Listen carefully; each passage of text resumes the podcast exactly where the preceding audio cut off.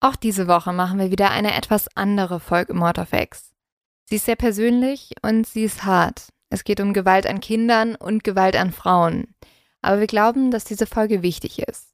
Wenn ihr das auch denkt, teilt sie gerne. Sie erzählt die Geschichte zweier besonderer Menschen. Mit dieser Geschichte haben wir bereits letzte Woche begonnen in der Folge Mutter und Sohn. Wenn ihr diese also noch nicht gehört habt, geht am besten nochmal eine Folge zurück.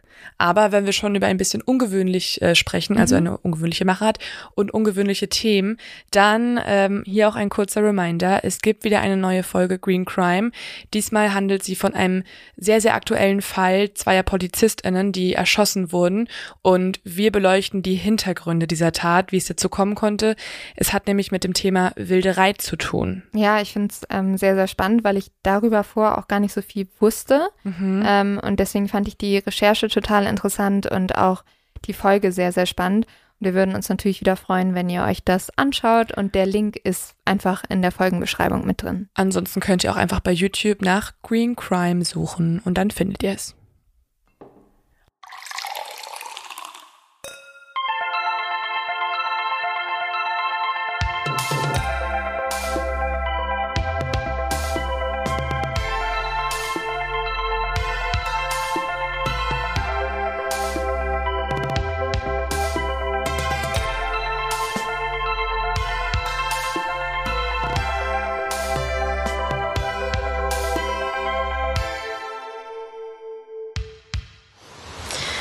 Da, da, da, da, da,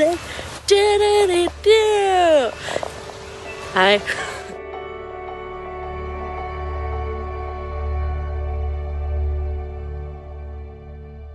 Das ist der ja. Um sie geht es in dieser Folge. Ja, mir passiert das auch extrem oft. Ähm, ich denke dann, okay, ich schreibe gleich in Ruhe zurück, weil ich dann in dem Moment nicht kann und dann ist das einfach äh, vergesse, also danach vergesse ich einfach. Ich weiß, irgendwas wollte ich machen, aber dann ist das einfach, einfach weg. Ähm, aber ja, ist ja normal, wenn man so viel zu tun hat ähm, mit Kindern und Haushalt und schieß mich tot.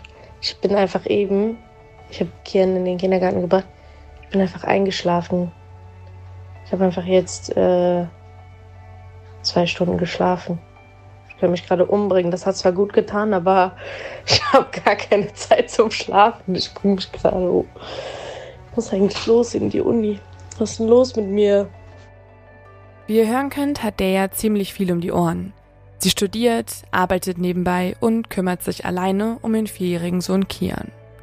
Doch egal, wie viele Termine der ja hat, für Kian findet sie immer Zeit. Er ist ihr ein und alles, ihre ganze Welt. Hier muss der ja ihren Sohn für ein paar Stunden zu einer Freundin bringen, um arbeiten zu gehen. Der Abschied fällt ihr hörbar schwer.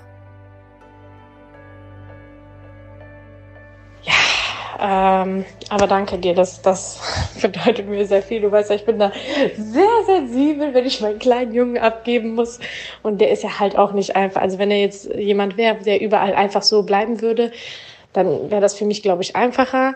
Aber ähm, weil das halt nicht so ist und der auch so seinen, seinen, seinen eigenen Kopf hat und auch schon abends weint, wenn ich nicht da bin und ich das dann irgendwie abends äh, in der Nacht, wenn ich dann wieder nach Hause komme, mitbekomme, dann ist das ja schon blutet mein kleines Herz so ein bisschen, aber ähm, ja, es ist, es ist in Ordnung. Es ist nicht für immer und es ist, glaube ich, noch kein Kind dran gestorben, dass die Mutter mal ein paar Stunden arbeiten geht.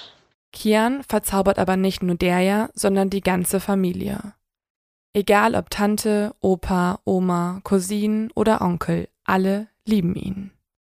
Onkel Peter, Rapper Lara, Lehrer, Leandra, Lara, Leandra, Lara. Hallo Emily, Fabio. Hallo Tante Tina. Gemeinsam mit einigen dieser Mitgliedern von Dayas und Kias Familie haben wir diese Folge aufgearbeitet. Und deshalb wollen wir hier auch nochmal Danke sagen. Danke für euer Vertrauen und danke für eure Offenheit. Wir haben, um die journalistische Sorgfalt zu wahren, auch den angeklagten Täter für ein Statement angefragt. Hier erhielten wir aber keine Antwort.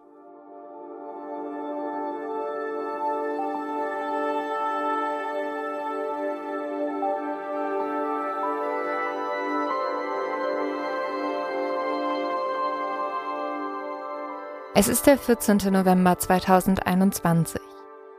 Die nachfolgende Erzählung basiert auf den Ermittlungen der Staatsanwaltschaft. Allerdings war außer der Täter an diesem Abend niemand anwesend.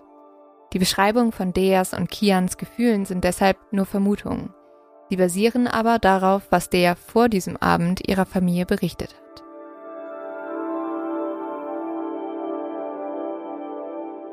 Als sie um etwa 9 Uhr abends den kleinen Waldweg entlang fährt, hat Dea gemischte Gefühle. Aufregung, Hoffnung und Angst. Die Angst versucht sie zu verdrängen, ganz weit nach hinten zu schieben. Jetzt wird alles gut, sagt sich die 24-Jährige immer wieder. Hinten im Rücksitz schläft Deas vierjähriger Sohn Kian. Er ist in seine Winterjacke eingekuschelt und auf seinem Schoß liegt seine Tonybox. Wenn er aufwachen sollte, kann er sich mit seinen Hörspielen beschäftigen und in verschiedene Fantasiewelten abtauchen. Zum Beispiel zu den Hunden von Paw Patrol. Kian lauscht gerne den Geschichten von Ryder, Chase, Marshall, Sky, Rocky, Rubble und Zuma. Begeistert fiebert er jedes Mal mit, wenn das Hunderudel Mensch und Tier bei ihren Problemen aus der Patsche hilft. Am liebsten würde er gleich alle sechs Spürnasen seiner Mama zur Seite stellen. In letzter Zeit hat sie nämlich so traurig und nervös gewirkt. Wie nervös der aber gerade ist, kriegt Kian gar nicht mit. Er schläft tief und fest und das ist auch gut so. Denn eigentlich ist es bereits viel zu spät für Kian, um unterwegs zu sein. Er sollte bereits im Bett liegen. Schließlich muss er am nächsten Morgen auch wieder in die Kita gehen. Deja hat ihn aber trotzdem auf den Arm genommen und aus der Wohnung ihres Vaters getragen. Hier wohnen die beiden in einem kleinen Zimmer. Eine eigene Wohnung konnte sich Deja leider noch nicht leisten. Heute ist ihr Vater unterwegs. Er trifft sich mit seinen Freunden. Und so weiß der, dass sie ungestört das Haus verlassen kann, ohne dass er nervige Fragen stellt oder sie womöglich Kian nicht mitnehmen lassen würde. Doch ganz so ungestört kommt Dea dann doch nicht davon. Ihre Schwester Selma kommt gerade aus der Dusche, als sie zur Tür hinaushuschen möchte. Doch Dea kann sie mit einer kurzen Erklärung abwimmeln. Sie wolle den Kleinen doch nur kurz mal entführen. Wo sie hingeht und wen sie trifft, sagt sie Selma aber nicht. Denn Dea weiß ganz genau, niemand aus ihrer Familie hätte diesem Treffen zugestimmt. Und wenn, dann hätten sie darauf bestanden, dass jemand mitkommt. Aber Dea will niemanden beunruhigen. Sie will, dass ihr Papa seinen Abend mit seinen Freunden genießt und sie will auch nicht, dass ihre Stiefmama Maya ihr wieder eine True Crime Story erzählt, wo einer Frau in genau so einer Situation schreckliche Dinge passieren. Dea möchte nicht, dass alle sich Sorgen machen. Stattdessen beschließt sie, das hier alleine zu machen, genauso wie sie auch schon Kians Geburt alleine überstanden hat. Tief drin weiß Daya aber ganz genau, dass ihre Familie recht hat. Sie sollte nicht zu diesem Treffen fahren. Aber sobald die ersten Zweifel kommen, denkt Daya an all die positiven Dinge, die dieses Treffen bewirken könnten. Am nächsten Tag würde Kian endlich eine Antwort haben, wenn seine Spielkameraden fragen, und, wer ist dein Papa? Und vielleicht würde Kian ein paar Wochen später nach dem Kita-Programm nicht freudig in die Arme seines Opas laufen, sondern stattdessen würde er von seinem richtigen Vater empfangen werden. Der weiß, das würde Kian unglaublich glücklich machen. Dea könnte außerdem durch das Kindergeld von Kians Vater endlich ausziehen und sich eine kleine Wohnung suchen. Und vielleicht in ein paar Jahren könnte sie die erste große Reise mit Kian machen. In fremde Länder, zu Abenteuern und neuen Erlebnissen. Fast so wie in den Geschichten, die Kian immer auf seiner Tonybox hört.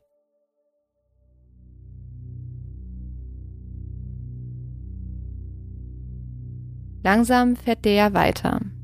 Der kleine Weg ist nicht beleuchtet und die einzige Lichtquelle sind die Scheinwerfer des Autos ihrer Schwester, welches sie sich extra für heute ausgeliehen hat.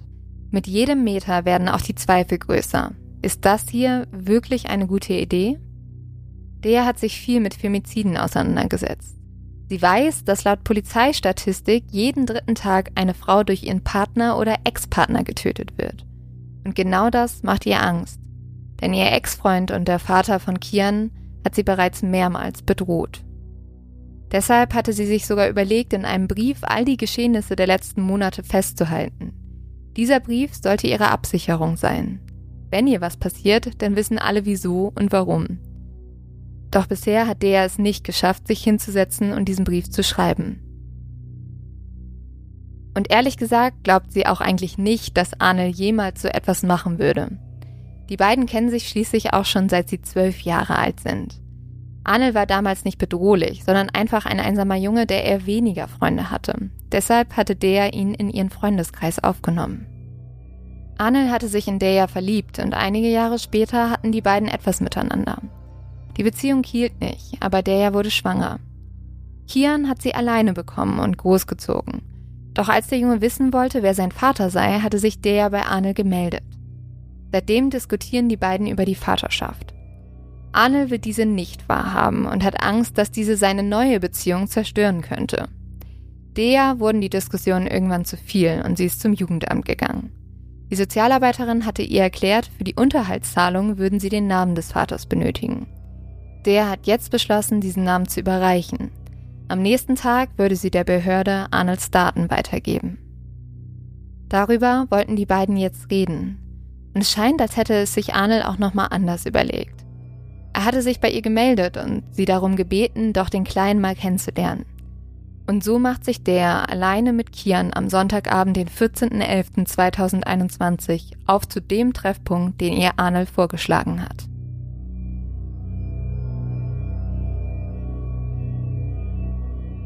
Der Treffpunkt liegt direkt am Rhein. Als der hier ankommt, ist es stockdunkel, gruselig. Kein Ort, an dem man gerne einen Sonntagabend im November verbringen würde. Der steigt aus dem Auto aus. Kian lässt sie hinten auf dem Rücksitz, er schläft noch. Wie sie jetzt auf Arnel trifft, ob es zu einem Gespräch kommt oder sie ihn gar nicht bemerkt, ist unbekannt. Doch als der der erste Schlag von Arnel trifft, sieht sie ihn nicht kommen. Er attackiert sie von hinten, sie wird ohnmächtig. Es folgen weitere Schläge. Dafür verwendet Arnel einen sogenannten Totschläger. Das ist ein am Ende beschwertes Schlaggerät, welches eigentlich in Deutschland verboten ist. Arnel trägt dabei Handschuhe, damit keine DNA auf dem Körper von der zurückbleibt. Er zieht ihr den Pullover über den Kopf, sodass, sollte sie wieder zu Bewusstsein kommen, sie gefesselt ist. Mit einem Messer sticht er mehrmals auf die junge Frau ein, immer wieder. Arnel befindet sich in einer Art Wahn, er hört auch nicht auf, als der ja bereits tot ist. Maya, der ja Stiefmutter, war bei der Obduktion dabei. Sie hat die beiden Leichen gesehen und mit dem Gerichtsmediziner gesprochen. Dieser hat dann die Tat für sie rekonstruiert. Den Termin beim Gerichts, also den Gerichtstermin, äh, Gerichtsmedizinertermin, den wollte ich unbedingt wahrhaben, äh, also wahrnehmen und auch den vom Jugendamt, weil mir war das wichtig, einfach Fragen für mich in meinem Kopf äh, zu, zu beantworten. Und darunter war halt, wie ist sie gestorben? Weil der ja war so eine Powerfrau, die war so, äh, ja, die war einfach so eine Powerfrau. Ich könnte mir das nicht vorstellen, dass der das passiert. Und wir haben auch immer darüber geredet, wenn ich einen Podcast gehört habe, ey, der, ja, ich habe heute das und das gehört, da war ein Mädel so und so, ne? Und diese, ey, Maya, was soll mir passieren? Ich wiege 75 Kilo, guck mich mal an, wer soll mich hier wegtransportieren? Das war so zwischendurch immer so ihre Aussage als Witz. Und dann dachte ich, warum hast du dich nicht gewehrt, geschrien, gemacht, getan, irgendwas, Haare rausgerissen, irgend, irgendwas, um diese Situation irgendwie einfacher zu machen. Und ich wollte das einfach sehen, weil jeder hat was anderes gesagt. Der eine sagte ein Stich, der andere zwei, der andere äh, äh, ertrunken, der andere. Ich habe gesagt, ich muss das sehen. Und das waren dann drei Stunden. Und ähm, das waren ganz, ganz schreckliche Bilder von beiden, wirklich Horror. Ähm, also er muss sie äh, mit, äh, also, mit ein Totschläger ist dort gefunden worden, ähm, wo aber keine DNA von ihm gefunden wurde, sondern von, nur von ihr. Und ähm, auf dem Hinterkopf muss eine, äh, ist eine, äh, also man hat ja auf den letzten Bildern hat man gezeigt, die hatte, man hatte die Haare wegrasiert, sie hatte eine Glatze, das war für mich, diese schönen Haare waren weg. Und ähm, Sie hatte eine 10 bis 12 Zentimeter große, klaffende, offene Wunde am Kopf. Also für mich sind es 10, also es ist schon groß. Ähm, mit einem Totschläger hat er ihr über den Schädel geschlagen und dann äh, muss sie irgendwie, entweder ist sie aufs Knie gefallen oder er hat ihr gegen das Knie getreten. Das konnte der äh, Gerichtsmediziner nicht sagen, weil das Knie war blau. Dann muss sie irgendwie in die Knie. Dann hat er ihr mit diesem äh, Totschläger nochmal ins Gesicht gehauen, auf äh, die eine Seite von der Schläfe bis zum äh, Kiefer runter. Das war auch angeschwollen und äh, blau. Den Mund hatte man aufgemacht, um zu gucken. Es war von innen alles schwarz-lila. Ähm, Danach äh, muss sie gefallen sein. Es gab keine Abwehr von ihr, weil er sich, weil sie ja schon, also davon wahrscheinlich schon so am Ende war, da ging nichts mehr. Dann hat er sich auf sie gesetzt. Äh, man konnte das erkennen, weil sie hinten am Rücken zwei Abdrücke hatte, die entstehen, wenn man jemanden fest gegen die Wand drückt oder auf den Boden drückt. Er sagt, er glaubt, dass man sich auf sie gesetzt hat und äh, auf einer Seite an einem Arm fixiert hat. Äh, dann hat er ihr äh, sechs Mal in den Hals gestochen und zusätzlich noch zweimal etwas weiter runter vom Hals am Schlüsselbein. Diese zwei Stiche hat er ihr nach oben hochgestochen. Man konnte, ähm, also diese Löcher von diesen Wunden, die waren riesig. Ähm, man sah dieses Bild von ihr, die Augen waren weit aufgerissen, der Mund auf. Äh, die guckte in diese Kamera rein. Ähm, also es war man sagt ja immer, man soll jemand so behalten, wie man ihn äh, in Erinnerung hat. Und ich habe gedacht, du wirst dir das alles kaputt machen, aber das hat es nicht kaputt gemacht, weil ich einfach in diesen Augen, in diesen Augen einfach nicht mehr die Daya gesehen habe. Die, ähm, dieses Lachen, dieses Strahlen, die hat immer gelacht, die war immer gut gelaunt äh, und auch wenn die geweint hat, hat die dabei gelacht. Äh, und das war einfach nicht mehr in diesen Augen zu sehen. Es war ein und für mich war so, so ein Frieden reingekommen, dass ich gewusst habe, okay, du hast überhaupt nicht, äh, für mich war es einfach so die Angst, dass sie Angst gespürt hat, dass sie gedacht hat, scheiße, der, ich bin in, der, in Gefahr und ähm, der, mein Kind ist dabei, ne? was mache ich jetzt? Äh, die, diese Panik, die sie hatte, diese, diese Angst, die sie hatte, das war mal für mich das, der schlimmste Gedanke und ich habe einfach gesagt, ach krass Kind, du hast das gar nicht mitbekommen, Gott sei Dank. Und dann hat er sie, ähm, hat er den Kleinen genommen und hat dasselbe bei ihm gemacht, aber ohne die, die Schläge. Er hat ihn sechsmal auch auf dieselbe Seite in den Hals gestochen. Und der Gerichtsmediziner meinte, auch wenn jemand ihn äh, retten wollte, hätte können äh, wollen, das hätte nicht geklappt, weil er hatte, die Luftröhre war bei ihm durchgeschnitten worden und er ist durch eine Lungenembolie dann gestorben. Man hätte das gar nicht mehr ähm, retten können. Und ähm, dann hat er beide äh, da das Gebüsch runtergezerrt, also sie und dann ihn und beide ins Wasser geworfen er, der Kian ist dann noch ähm, runter bis nach Worringen ge, durch, die, durch die Strömung runtergeschwommen, ge, geflossen. Äh, da haben ihn Fußgänger aus dem Wasser geholt. Er sah aus, als würde er schlafen. Man hatte versucht, ihn noch wieder zu beleben, aber er hatte die Augen geschlossen und so, so wie es aussieht, war er auch am Schlafen, als er ihn umgebracht hat. Und der ja hatte die Augen weit aufgerissen, den Mund auf. Und als sie aus dem Wasser gezogen wurde, das sah so schrecklich aus, so sollte keiner aus dem Wasser gezogen werden. Und ähm, ganz schlimm, ganz schlimm für mich war einfach nur, ich bin einfach nur froh, dass er sie nicht ähm, irgendwie stundenlang gequält hat und geschlagen hat, dass sie einfach nichts mitbekommen hat und äh, dass sie diese Angst einfach nicht gespürt hat.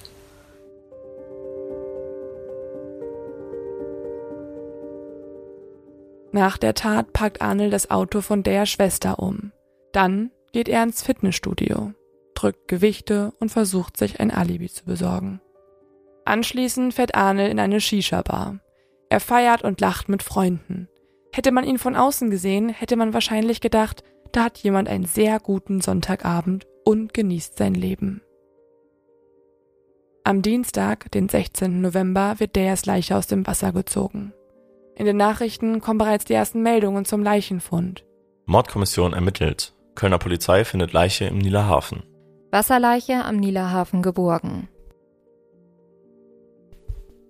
Auch der Schulfreund Aniljan sieht die Schlagzeilen. Es ist der 18. November, vier Tage nach dem Mord. Aniljan ist mit Derja und Anil zur Schule gegangen. Er ist ein Teil der gemeinsamen Freundschaftsgruppe. Doch Aniljan hat Derja schon seit ein paar Jahren nicht mehr gesehen. Lose stehen die Freunde trotzdem noch miteinander in Kontakt. Bei Aniljan klingelt an diesem Tag das Telefon. Am anderen Ende ist Haluk. Haluk gehörte auch zur gemeinsamen Clique, kennt Deja und Anil. Er hat ebenfalls die Nachrichten gesehen und er hat den ganzen Tag vergeblich versucht, Anil zu erreichen. Eines Tages rief mich halt der Haluk an, das war, ich glaube, im November letzten Jahres und meinte, guck mal, ich schicke dir jetzt was, dass ist ihre Leiche wurde gefunden. Ich habe einen Verdacht, es ist Arnold. Daraufhin äh, meinte er noch, ey, ich kann ihn nicht erreichen. Und ich habe eine Bitte an dich, bitte, bitte, bitte bestätige mir das, dass er es ist. Weil die Familie weiß selber nichts, die Polizei gibt keine Daten raus, wegen ermittlungstechnischen Gründen. Haluk will diesen Verdacht überprüfen. Er hat schon länger die Vermutung, dass der und Arnel etwas am Laufen hatten. Das macht Arnel nur noch verdächtiger. Haluk will jetzt, dass Aniljan rausfindet, ob Anil bei der Arbeit war. Daraufhin ruft Aniljan eine Freundin an, die ebenfalls bei Ford arbeitet, genau wie Anil. Äh, daraufhin rief ich halt meine Kollegin im Fordwerk an, die in der Meisterbox sitzen, und äh, fragte die, ob die sehen würden, ob Anil im System online war heute. Daraufhin äh, verneinte er mir die Frage und ich rief, genau, ich rief einen anderen Kollegen an und fragte, ob er mal die Mutter anrufen kann. Oder die Cousins, ob Anne heute arbeiten würde. Daraufhin natürlich äh, die Mutter äh, sagte am Telefon, ja, er arbeitet, was wollt ihr? Aber die Cousins meinten sofort, nee, er arbeitet heute nicht, er wurde festgenommen. Äh, das war dann halt unsere Bestätigung. Wir waren natürlich alle unter Schock. Wir wussten nicht, wo vorne und hinten ist. Zum Beispiel, manchmal habe ich immer noch das Gefühl, oder ich war letztens mit meiner Freundin auf einer Kirmes. Ähm, da ist mir sofort Deria wieder eingefallen, weil wir damals öfters auf der Kirmes mit ihr waren. Äh, natürlich wird einen da ein bisschen wie soll ich das nennen? Ich kenne dieses Gefühl nicht, da ich auch keine Toten in der Familie hatte oder im Freundeskreis. Äh, sehr, sehr komisches Gefühl. Sehr, sehr komisches Gefühl. Das nimmt mich heutzutage manchmal immer noch mit. Die Polizei ist Arnold auf die Schliche gekommen. Nach dem Auffinden von Deas Leiche haben sie ihn bereits verhört. Die Angaben, die er macht, sind laut ErmittlerInnen auffällig. Genauso die Auswertungsergebnisse seines Telefons. Dieses war zum Tatzeitpunkt zwar ausgeschaltet, allerdings ist der Schrittzähler trotzdem weitergelaufen und dieser zeigt nicht nur eine sehr hohe Anzahl an Schritten, sondern auch, dass Arnold sich in der Nähe des Tatorts aufgehalten hat. Außerdem kann man Deas DNA unter Arnolds Fingernägeln finden. Am Donnerstag, den 18. November 2021, erlässt die Staatsanwaltschaft einen Haftbefehl gegen Arnold. Er kommt in Untersuchungshaft. Er selbst bestreitet die Tat. Die Staatsanwaltschaft ordnet auch einen Vaterschaftstest an. Er fällt positiv aus. Arnel war Kians Vater. Am 19.11. hätte Dea Geburtstag gehabt. Ihre Familie und Freunde treffen sich, auch ohne die geliebte Tochter und Freundin. Sie haben weiße Luftballons dabei, welche sie gen Himmel steigen lassen. Hoch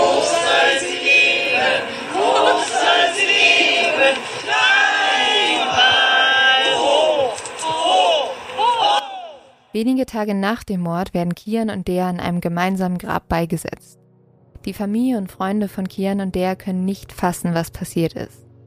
Sie sind entsetzt, wissen nicht, wie sie weiterleben sollen. Deas leibliche Mutter hat einen Nervenzusammenbruch. Maya und Ersin versuchen für die Kinder eine Art Normalität aufrechtzuerhalten. Zum Beispiel, als Deas Schwester Geburtstag hat. Meine Tochter hat äh, ihren Geburtstag hinter sich gebracht mit Ach und Krach.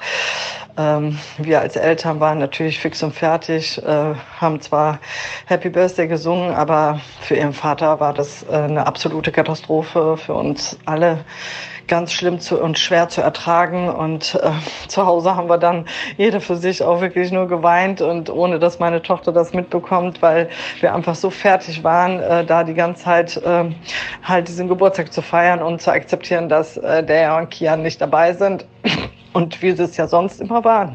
Zu der Trauer kommt auch die Ungewissheit. Zwar sitzt Arne in Untersuchungshaft und die Polizei ermittelt gegen ihn, aber noch ist unklar. Ist er tatsächlich der Täter? Hat er alleine gehandelt?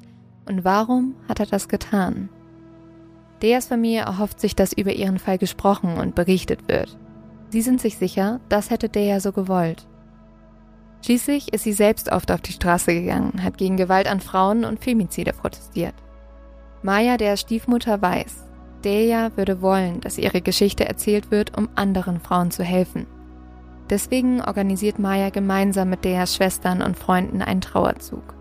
Sie malen Plakate an und versuchen, auf ihnen das Leben von Deja und Kian festzuhalten. Drei Wochen nach der Tat ziehen rund 150 Familienmitglieder, Freunde und Kölner durch die Innenstadt. Auf den Schildern, die gen Himmel gestreckt werden, steht: Kian liebte Dinos. Gewalt ist keine Lösung.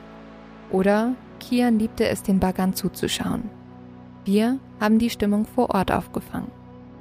Wir haben es heute schon immer wieder gehört. Auch hier in Deutschland ist es immer dass jeden Tag versucht wird, eine Frau zu ermorden. Und jeden dritten Tag gelingt es. Wir sagen, jede Frau, die ermordet wird, ist eine Frau zu viel.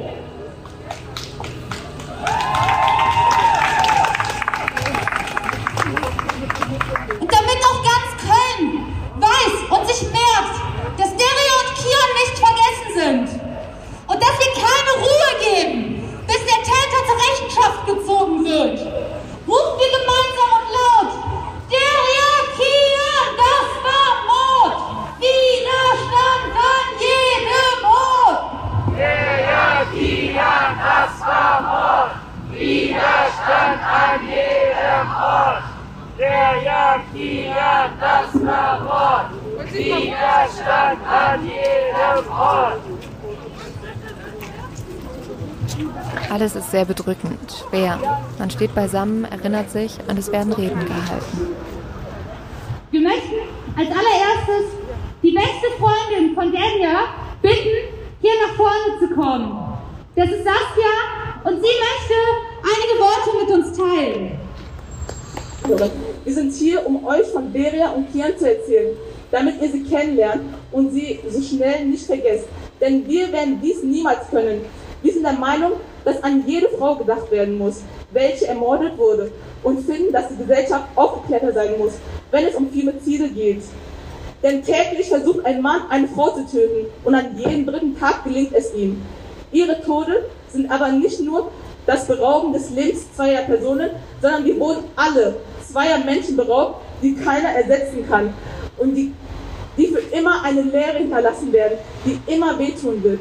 Das ist grausam und sowas darf nie wieder passieren und sowas soll niemand erleben müssen. Wir wollen, dass Deria und Kian stolz auf, auf, uns sind, dass wir ihnen die Stimme geben, die ihnen geraubt wurde. Für Deria und Kian, zwei wundervolle Seelen, die uns früh genommen wurden.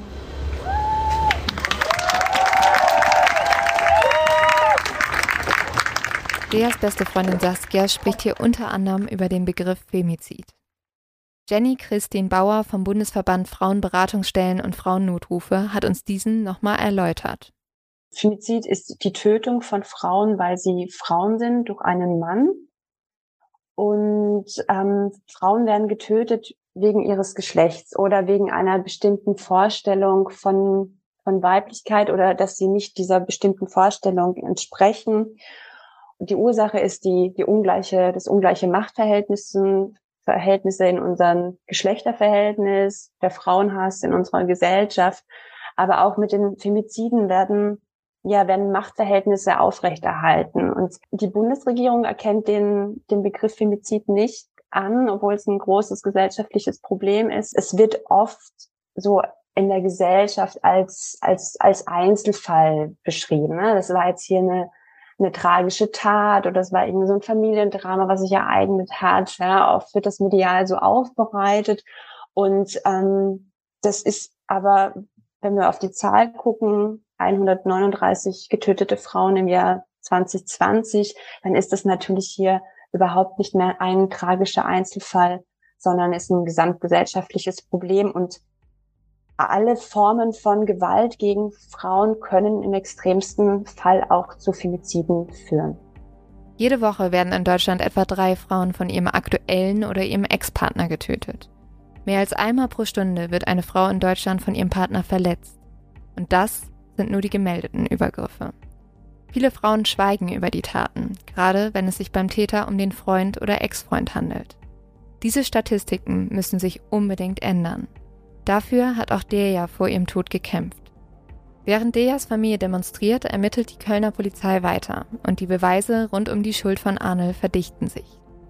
Am 13. Juli 2022 wird Arnel vor dem Kölner Landgericht angeklagt. Ersin tritt als Nebenkläger auf. Vor Gericht sagen auch alte Klassenkameraden aus, unter anderem auch Arneljan. Er beschreibt Arnel für die Richterin. Das ist wie folgt passiert. Wir waren am Anfang eine Vierer-Jungsgruppe mit dem Arnold, mit dem Joseph, mit dem Hallo und mir. Danach kamen immer wieder ein paar Leute rein und ein paar Leute wieder raus. Äh, wir waren so die Ausländer, sagen wir mal so. Wir waren so die Ausländer. Äh, der Joseph war sehr beliebt, die Deria ja auch. Dann kam es halt dazu und also keine Anzeichen von äh, Arnold, dass er auf der stehen würde oder sonst was. So, der Arnold war für mich eigentlich ein ganz ruhiger, äh, war jetzt nicht so extrovertiert, äh, eher introvertiert. Arnold war nie so ein Macher, hab ich auch äh, in meiner Aussage gesagt. Er war nie so ein Macher, sondern eher so ein Schwätzer hat Sachen behauptet, beziehungsweise hat Sachen ausgesprochen, aber nie gemacht. Ja. Und Arnold war schon lange nicht mein Freund. Lange nicht. Also auch am Gerichtstag habe ich gesagt, das passt alles zu Arnold. Der ist kein Mann, dass er äh, zum Kind stehen würde. Und das hat er auch gezeigt. Arnel wird von anderen Freunden ebenfalls als introvertiert und unscheinbar beschrieben. Ein Zeuge sagt aus, Arnel war da, aber er war irgendwie auch nicht da. Im Gericht fallen auch Wörter wie Muttersöhnchen, Nerd, Pingelig, Geizhals. Arnels Familie verweigert vor Gericht die Aussage. Er selbst schweigt auch zunächst. Sein Blick hält er nach unten, weg von Dejas und Kians Familie. Als der Gerichtsmediziner erläutert, wie die beiden Opfer gestorben sind, hält sich Arnel die Ohren zu und weint. Die Aussage des Gerichtsmediziners dauert drei Stunden. Für Maya und den Rest der Familie wird der Prozess zur Hölle. Der Anwalt von Arnel erläutert detailreich Derjas sexuelle Kontakte. Damit möchte er angeblich beweisen, dass der Mandant sich sicher war, nicht der Vater zu sein. Wir hatten wirklich das Gefühl, wir, wir sind die Täter, wir müssen unser Kind verteidigen, wir müssen äh, sie in Schutz nehmen. Das war wirklich so die ganze Zeit, dass wir das Gefühl haben, äh, wir müssen äh, ihren Ruf reinhalten etc. pp, weil immer irgendwas äh, äh, ähm, vermutet wurde oder unterstellt wurde. Dazu kommt, die ganze Familie wird von der Verteidigung von Arnel in den Zeugenstand gerufen. Sie alle werden nach der Tatwaffe, dem Totschläger, gefragt mit welchem Deja geschlagen wurde. Die Verteidigung deutet an, dass dieser von Deja mitgebracht wurde. Sie wollen die Tat als spontan, vielleicht sogar als einen Streit darstellen. Ersin antwortet im Zeugenstand, dass er noch nicht mal wusste, was ein Totschläger überhaupt sei. Er musste den Begriff nach der Tat erstmal googeln. Auch ein psychiatrischer Gutachter tritt vor Gericht auf. Er sagt aus, dass es keine Anzeichen für eine psychische Störung bei Arnel gebe. Er sei uneingeschränkt schuldfähig. Die Beweise lasten schwer. Das scheint auch Arnel zu merken. Am Freitag, dem 5. August 2022, gesteht er die Tat. Er liest das Geständnis ab. Wir haben es euch nochmal einsprechen lassen. Ich gestehe, Deja und den Sohn Kian getötet zu haben. Ich bereue dies sehr. Mir ist bewusst, dass alle Angehörigen, Freundinnen und Freunde mir nicht verzeihen können werden. Trotzdem bitte ich sie um Verzeihung. Ihre große Trauer, die in dieser Hauptverhandlung an vielen Stellen zum Ausdruck gekommen ist, ist mir sehr nahe gegangen. Ich habe Ende September 2021 von der ja erstmal erfahren, dass ich der Vater ihres Sohnes bin oder sein soll. Ich konnte dies nicht glauben. Sie sagte mir, sie habe über die ganzen Jahre einen anderen Mann für den Vater gehalten. Dies hätte sich aber jetzt als falsch herausgestellt. Mir gegenüber hatte der ja niemals auch nur angedeutet, dass ich der Vater sein könnte. Ich hatte das Gefühl, in eine Verantwortung hineingezogen zu werden, ohne dass ich den Grund hierfür kannte. Ich war mir sicher, nicht der Vater des Kindes sein zu können, weil zum einen ich bei dem einzigen Verkehr mit Deria damals verhütet hatte und ich nach dem, was sie mir damals sagte, sicher war, dass sie auch verhütet hatte. Außerdem konnte ich nicht verstehen, dass Deria jahrelang einen anderen Mann als Vater angesehen und angegeben hatte, was sie ja nur tun konnte, wenn sie da auch ganz sicher war. Nach der ersten Nachricht haben wir dann einige Male miteinander telefoniert. Dabei ging es unter anderem auch darum, was jetzt zu tun wäre. Von einem Vaterschaftstest war dabei auch die Rede. Ich habe mir erst erklären lassen, wie ein Vaterschaftstest abläuft und wie sicher ein Ergebnis sein würde. Ich hatte nichts dagegen. Zum einen war ich sicher, dass ich nicht der Vater sein könnte, zum anderen war es für mich aber auch eine Selbstverständlichkeit, dass ich für den Fall einer Feststellung der Vaterschaft diese dann auch anerkannt hätte und meiner Verpflichtung zur Unterhaltszahlung nachgekommen wäre. Ich habe mich aber auch darüber gewundert, dass der ja nur von Unterhaltszahlung sprach und nicht darüber, was für den Fall, dass ich der Vater wäre, sonst zu tun hätte oder dürfte. Ich habe mir in dieser Zeit Gedanken darüber gemacht, was meine Eltern sagen würden und wie sie sich verhalten würden, wenn ich ihnen berichten würde, dass ich der Vater des Sohnes von Deria wäre und sich dies erst jetzt herausgestellt hätte. Ich wusste nicht, ob ich so etwas sagen könnte. Ich war mir aber sicher, dass sie mir mindestens große Vorwürfe machen würden. Vergleichbare Gedanken hatte ich auch in Bezug auf meine Freundin. Bei ihr war ich mir aber fast sicher, dass sie eine solche Vaterschaft akzeptieren würde, wenn der Grund für die Vaterschaft Jahre zurückliegen würde.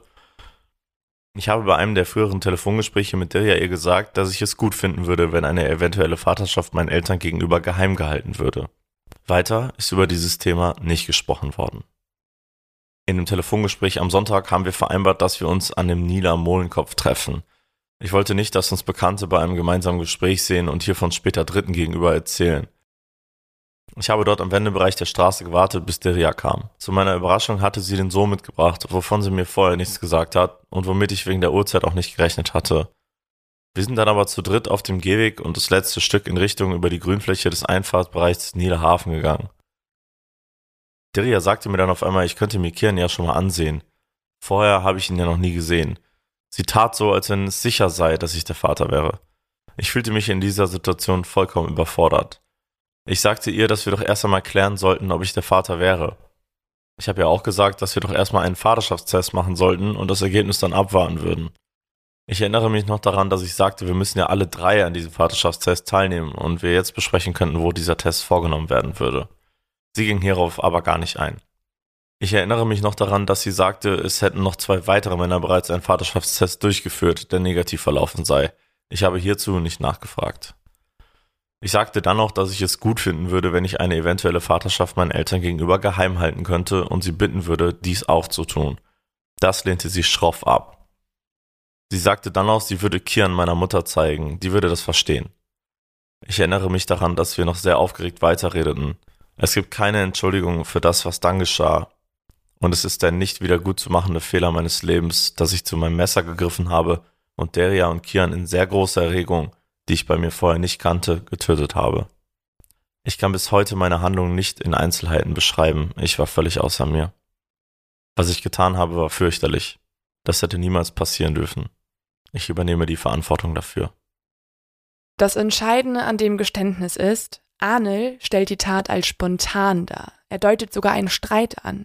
Damit leugnet er, die Tat bereits wochenlang geplant zu haben und erhofft sich so ein milderes Urteil. Maya hat gemischte Gefühle dazu.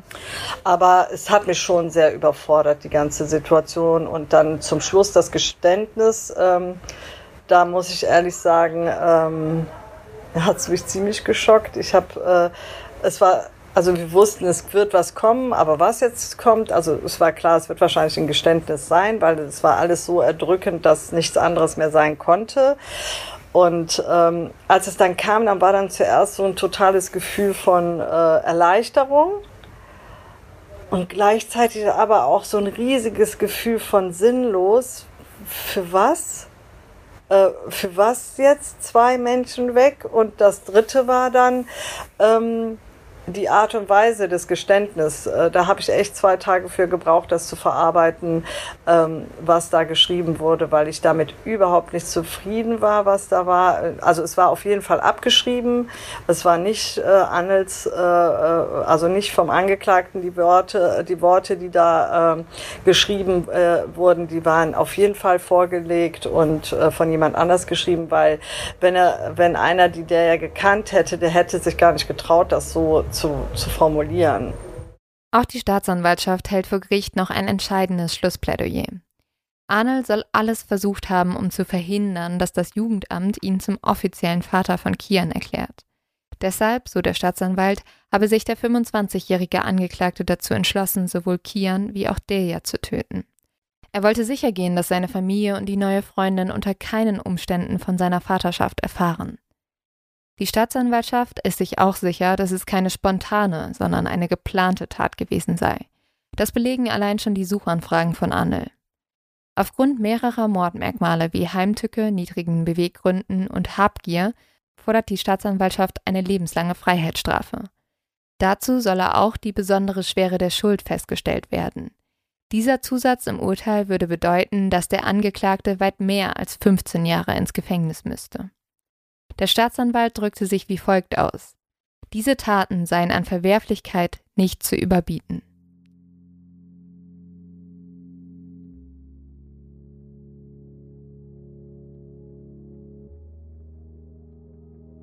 Am Dienstag, dem 6. September 2022, ist es dann soweit. Das Urteil soll verkündet werden. Maya spricht morgens noch mit uns. Heute ist der Tag der Tage, auf den wir ja gewartet haben die ganze Zeit. Und oh, jetzt werde ich wieder emotional, Entschuldigung.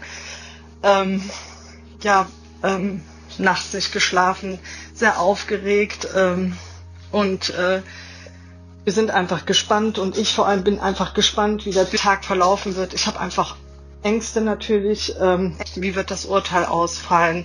Äh, wird es zu viel, wird es äh, zu wenig, zu viel gibt es natürlich nicht. Es wird kein zu viel geben, leider Gottes.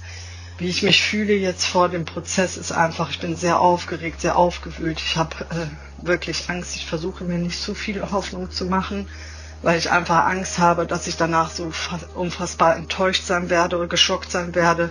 Wer weiß, vielleicht auch sogar ohnmächtig. Man weiß es ja nicht, was da auf uns zukommt, dass eine Unruhe entsteht ähm, die Last von einem fällt und jeder dann einfach mal rauslässt, was er denkt oder fühlt.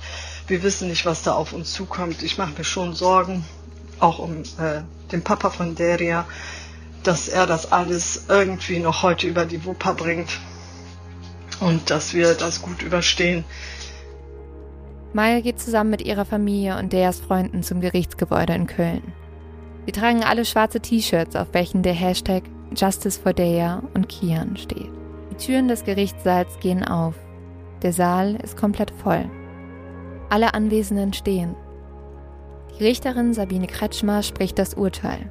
Lebenslang, mit besonderer Schwere der Schuld, wegen zweifachen Mordes mit niedrigen Beweggründen. Die Höchststrafe. Die Richterin fügt noch hinzu, für die Familie von Dea und Kian ist es eine einzige Tragödie. Die Trauer und Verzweiflung ist nachvollziehbar groß. Der Familie wurde unsagbares Leid zugefügt. Ihr gesamtes Leben wird sie dieses Leid weiter begleiten. Während des Urteils schaut Arnold zu Boden. Er ist komplett regungslos.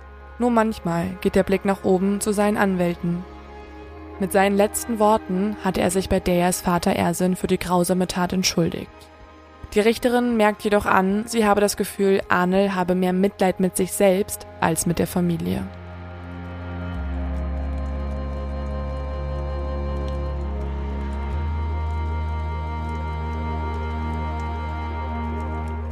Am 6. September 2022 ist der ganze Gerichtssaal voller Trauer, voller Wut. Keiner versteht, warum so eine Tat passieren musste. Maya spürt nach dem Urteil aber auch eine große Erleichterung. Ich glaube, wir können einfach froh sein, dass es so geendet ist, dass dieses Urteil so ausgefallen ist, wie es ausgefallen ist. Es ist das Maximale, was hier in Deutschland äh, verhängt werden kann. Und ähm, ich bin einfach froh, dass wir nicht dahin gekommen sind und eine, eine Gesichtsklatsche gekriegt hätten. Ähm, wie äh, zehn Jahre, zwölf Jahre im Affekt oder sonstige Sachen. Das hätte uns äh, schon ähm, runtergezogen. Und wir sind froh, dass äh, da äh, das Maximale rausgeholt worden ist, wobei wir ähm, auch denken oder ich auch denke, hey, schaut mal in die Nachbarländer, da laufen diese Aktionen ganz anders ab und äh, da werden solche Fälle, solche Morde halt auch ganz anders geahndet und ich glaube, dass ein Anne G., der jetzt äh, hier für die nächsten äh, zig Jahre äh, einsitzt, äh, da ganz sicherlich nicht äh, die Einsicht äh, beigebracht bekommt oder therapiert bekommt, dass er, wenn er rauskommt, äh, irgendwann mal ähm, ja, die Meinung hat, dass er irgendwas falsch gemacht hat. Also das kann ich mir nicht vorstellen. Ich glaube, dass einfach äh, psychologische Hilfe in diesem Fall und in diesen Fällen und bei solchen Tätern einfach mega wichtig ist. Ähm, meine Gedanken waren, äh, ich war total aufgeregt, äh, die Familie war aufgeregt, wir waren aber alle super froh, dass das endlich vorbei ist, weil wir haben einfach viel mitgemacht die ganzen Monate. Auch Arnel Jan, der ja als ehemaliger Schulfreund, hat das Urteil verfolgt. Nicht mal das nimmt uns eigentlich den Schmerz, den der äh, Arnel uns zugefügt hat. Aber es ist dennoch eine Erleichterung, schon eine Art Erleichterung, dass es jetzt zu Ende ist. Ich kann mir das auch gar nicht für den ersten oder für die Maya oder für den Rest kann ich mir das gar nicht vorstellen. Immer wieder, immer wieder äh, den Typen zu sehen, äh, das, das ist einfach hart. Hart. Nach dem Urteil kann Deas und Kians Familie endlich Ruhe finden. Sie werden versuchen, irgendwie weiterzuleben. Das bedeutet aber auch erstmal trauern. Einen geliebten Menschen auf eine so grausame Art und Weise zu verlieren, das macht etwas mit einem. Das ist unglaublich schwer. Für uns unvorstellbar. Aber wir haben für diese Folge auch mit Leon Winscheid gesprochen. Er ist Psychologe und Autor. Und Deja war ein großer Fan von ihm. Er hat uns erläutert, wie man am besten einen so schlimmen Schicksalsschlag verarbeiten kann. Danke euch beiden nochmal für die äh, äh Einladung hier zu den Expertentönen mache ich sehr gerne und äh, finde es großartig, dass ihr das da aufarbeitet. Grüßt die Familie bitte ähm, ganz, ganz lieb von mir, auch wenn ich die ja nicht kennenge kennengelernt habe oder irgendwie kenne.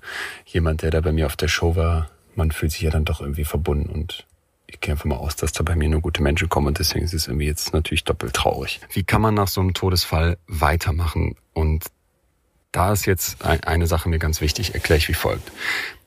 Wenn man einen geliebten Menschen verliert, dann trauert man. Und da gibt es ein Modell in der Psychologie, das ich finde unglaublich wichtig ist, dass man das kennt. Und zwar das duale Prozessmodell des Copings. Also es geht im Prinzip darum, dass wenn uns irgendwas zustößt, wenn das Schicksal uns richtig, richtig so einen Punch reingibt, dass wir dann zwei Prozesse in unserem Kopf haben, die ablaufen. Einmal einen, der dem Verlust zugewandt ist, das ist die Traurigkeit, das ist die Aussichtslosigkeit, das Niedergeschlagensein. Aber das ist noch ein anderer Prozess, und zwar einer, der in die Zukunft guckt, einer, der versucht, neue Rollen zu finden, sich damit zu arrangieren, so muss man das sagen, der vielleicht auch sagt, es gibt Erinnerungen, die bleiben werden und die können vielleicht auch gut sein. Also in meinem Kopf ist das immer so ein sehr trauriges Gesicht und dann irgendwie zwischendurch aber auch ein lachendes Gesicht. Ich habe das selber mal erlebt, dass bei einem Freund jemand gestorben ist aus der Familie und der dann trotzdem mit uns feiern war, obwohl da immer wieder diese Traurigkeit war. Und das beides zuzulassen, also dass es in aller Traurigkeit, in aller Niedergeschlagenheit auch eine Zukunft geben wird und vielleicht auch Momente gibt, wo es einem vielleicht den Umständen entsprechend gut geht.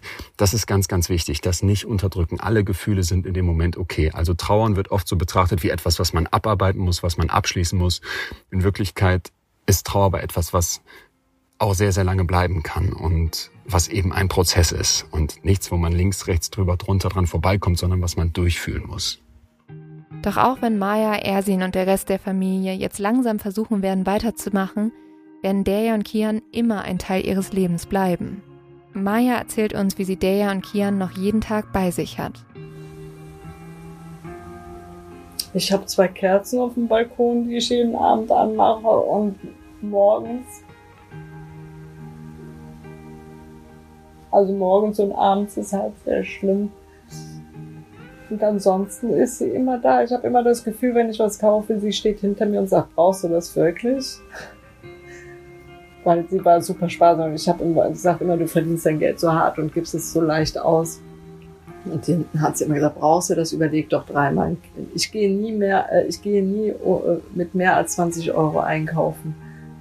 Aber die ist immer da, jeden Tag irgendwie. Ich habe auch immer Angst, dass sie irgendwann mal nicht da ist, aber ich kann mir das gar nicht vorstellen, weil die so krass präsent ist mit ihrem Lachen, mit ihrem Gesicht, mit. Wir hoffen, dass auch ihr Deas und Kians Geschichte nicht vergesst und dass sie vielleicht was verändern wird, dass sie auf Femizide und Gewalt gegen Frauen und Kinder aufmerksam macht, weil genau das hätte sich Dea gewünscht.